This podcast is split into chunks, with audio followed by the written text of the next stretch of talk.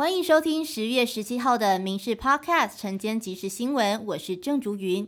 今天东半部地区和恒春半岛有局部短暂雨，北部维持多云到晴，南部地区、中部山区偶尔有零星飘雨。白天大台北和东半部高温落在二十五到二十七度，西半部则在二十九到三十度。空气品质部分，北部、中部、云嘉南、高频空品区以及马祖、澎湖为橘色提醒等级，金门则。是红色警示等级。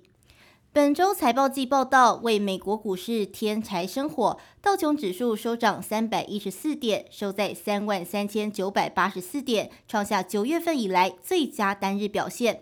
标普五百上涨百分之一点零六，纳斯达克和费半分别涨幅是百分之一点二和百分之一点四三。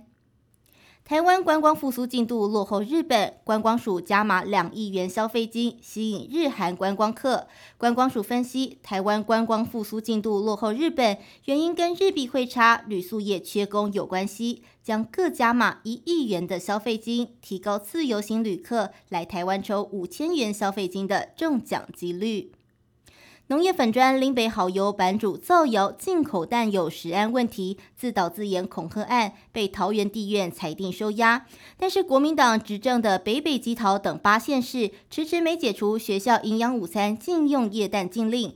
餐盒工会表示，进入校园的鸡蛋都是国产蛋，呼吁地方政府解除禁令，回归正常机制。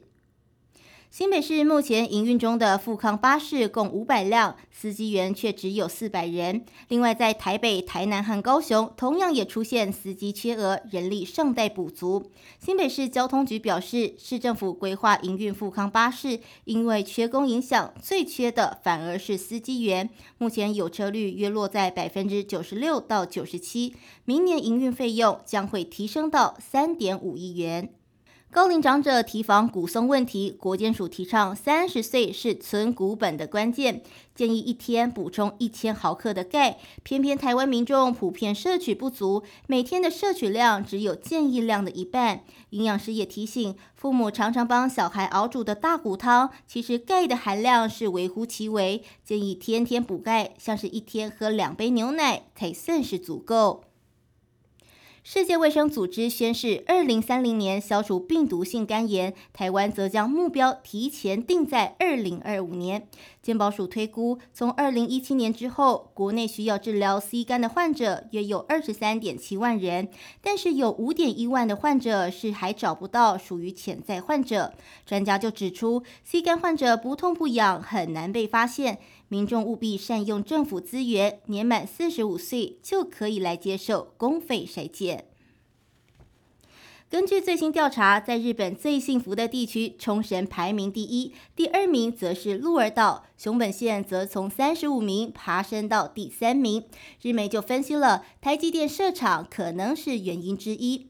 而另外哪些地区最有魅力？北海道是稳居排行第一名，旗下京都和冲绳。另外第四名则是东京。以色列跟武装团体哈马斯冲突不停，以国军方遭哈马斯挟持的人质也持续上修。伊朗外交部表示，如果以色列停止空袭，哈马斯很可能愿意释放人质。也说，如果以军真的全面进攻加萨走廊，伊朗很有可能会加入战局。欧盟将开设一条经由埃及飞往加萨走廊的人道援助空中走廊，预计头两架航班于本周启程。以上新闻由民事新闻部制作，感谢您的收听。更多新闻内容锁定下午五点半《民事 Podcast 晚间即时新闻》。